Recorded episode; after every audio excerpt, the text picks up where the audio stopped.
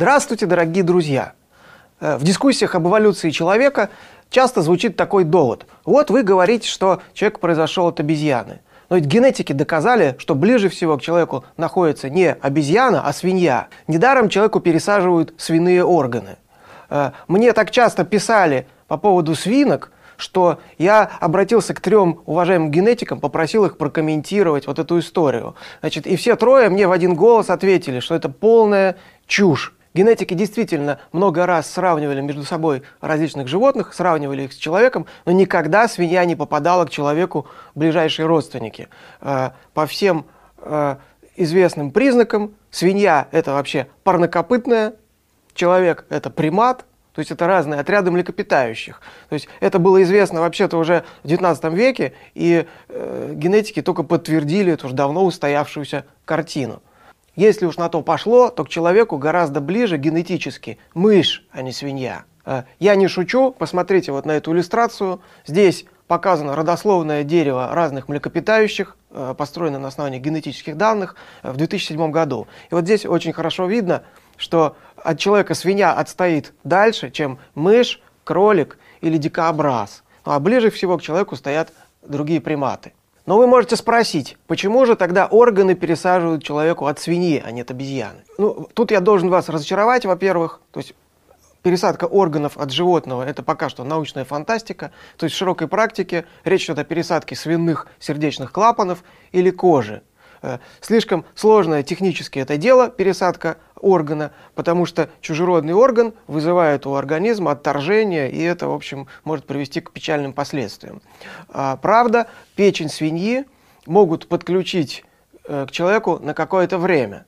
А, например, на полчаса, час. Такой метод практиковался еще в СССР, это делалось для разгрузки собственной печени пациента, который страдал печеночной недостаточностью. Э, к нему подключали на час э, печень свиньи, она выполняла свою работу, а собственный орган пациента пока что отдыхал. Вот за короткий промежуток времени организм не успевал распознать чужака и не начинались всякие неприятности, связанные с отторжением. Ну, мне кто-нибудь сейчас скажет, что все-таки ведь речь идет о свиной печени – я хочу задать вам вопрос. А, едите ли вы свинину? Я не знаю. Возможно, едите. А согласились бы вы э, съесть суп из шимпанзе?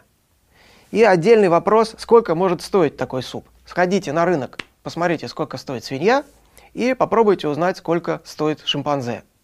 Ведь когда у медиков возникла вот такая задача, что нужно животное-донор для массовой пересадки – Э, они понимали, что какой-то генетической, физиологической близости мало.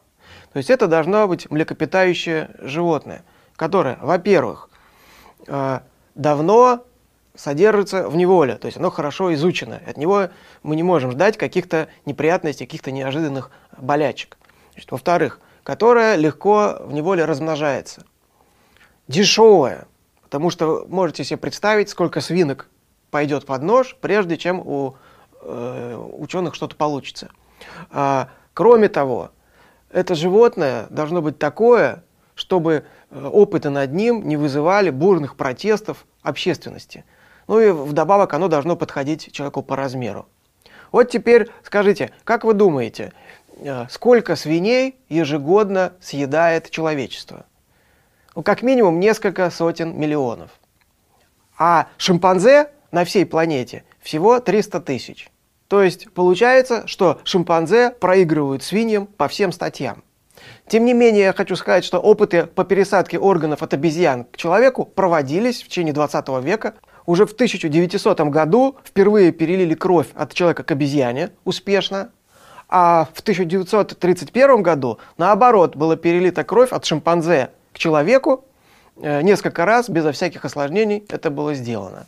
Значит, в 20-е годы во Франции работал такой хирург э, российского происхождения Сергей Воронов, который прославился тем, что он пересаживал ткани половых желез обезьян людям, то есть, например, семенников мужчинам, яичников женщинам.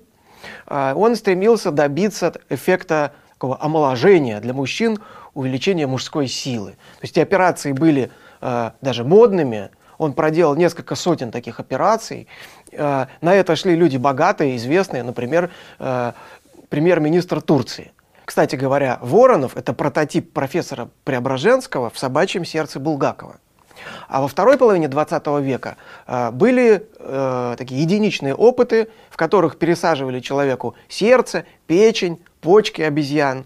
Эти опыты э, внушали какой-то такой оптимизм, но тем не менее стало понятно, что как массовый донор шимпанзе не годится, просто потому что это дорогое, редкое, сложное в содержании животное. Ну, в конце концов, шимпанзе просто жалко, потому что это же наш ближайший родственник. Поэтому с точки зрения пересадки органов, свиньи – это наше все –